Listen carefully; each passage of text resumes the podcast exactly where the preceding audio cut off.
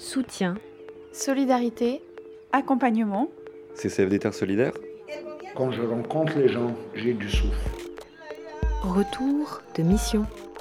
Le temps d'un café avec Émilie Leroux, chargée de mission au CCFD Terre Solidaire sur la zone Golfe de Guinée depuis 5 ans. Donc pendant la mission, la thématique dominante a été euh, le foncier, les enjeux fonciers, qui touchent à la fois à des enjeux économiques, au modèle euh, agricole qu'on veut soutenir, mais qui touchent aussi à des questions d'organisation sociale et qui ont aussi une dimension spirituelle et culturelle, hein, puisqu'il y a plusieurs espaces euh, sacrés, par exemple, des forêts sacrées, qui sont assez nombreuses. Et en fait, nos partenaires ont été amenés à s'intéresser aux questions foncières parce qu'il y avait de gros problèmes de cohésion sociale. Et très vite, ils se sont rendus compte que si on voulait travailler euh, sur le vivre ensemble, il fallait s'intéresser euh, aux enjeux fonciers. Et donc, nous avons fait un voyage d'études à cette organisation. Nous sommes allés voir ce que faisaient deux, ce qu'ont fait deux partenaires, l'un au nord de la Côte d'Ivoire qui est plus touché par les problématiques de conflits entre les agriculteurs et les éleveurs. Et puis nous sommes ensuite allés dans l'ouest de la Côte d'Ivoire, qui est euh, la zone du cacao. Donc nous avons d'abord fait ce, voyage pendant une semaine. On a fait 6600 km, on a rencontré des dizaines, voire centaines de personnes. Ensuite, nous avons organisé avec les partenaires une journée d'échange de pratiques sur euh, les accaparements de terre, sur la façon dont chacun travaille euh, des accaparements qui sont soit faits par l'État, soit par des entreprises, des multinationales.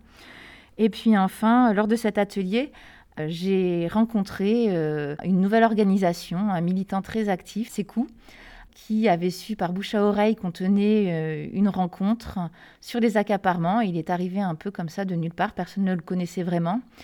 Et il nous a parlé en fait de la situation et de son action auprès des populations qui sont déplacées de force suite à la construction du quatrième pont à Abidjan mais également du métro d'Abidjan. J'ai une plage horaire, euh, un petit trou dans mon emploi du temps euh, qui est apparu euh, le dernier jour de ma mission et je me suis dit, allez, pourquoi pas aller voir sur le terrain ce qu'il fait vraiment, comment il travaille avec les communautés. Et donc, avec un partenaire, on est parti à la rencontre des populations qui sont à Abobo. Et on a pu échanger donc avec les populations et ce qui est complètement fou, ce qu'ils nous décrivaient, c'est qu'en fait les personnes avaient été informées qu'elles se trouvaient à proximité de la future ligne de métro, mais elles n'ont pas reçu d'informations ensuite pendant des mois. Et un beau jour, à 8 h on est venu leur dire bah écoutez, euh, rangez vos affaires. Et à 13 h euh, les bulldozers ont commencé à casser le chantier. D'accord. Et donc, et, donc euh, c'était vraiment de, de, le voir s'agiter euh, d'essayer de rassurer, d'informer les populations. Il n'était pas du tout découragé, il restait confiant. Donc c'est l'engagement là que nous on demande que le gouvernement puisse respecter. Si vous voyez que tout le monde, si vous tous, tout On a été vraiment euh, très, très marqués, avec une envie partagée en tout cas de lui donner un petit coup de pouce.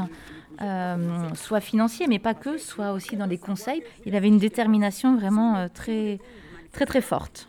Donc c'était une très belle rencontre. CCFD Terre Solidaire. C'était le temps d'un café avec, un podcast proposé par le CCFD Terre Solidaire.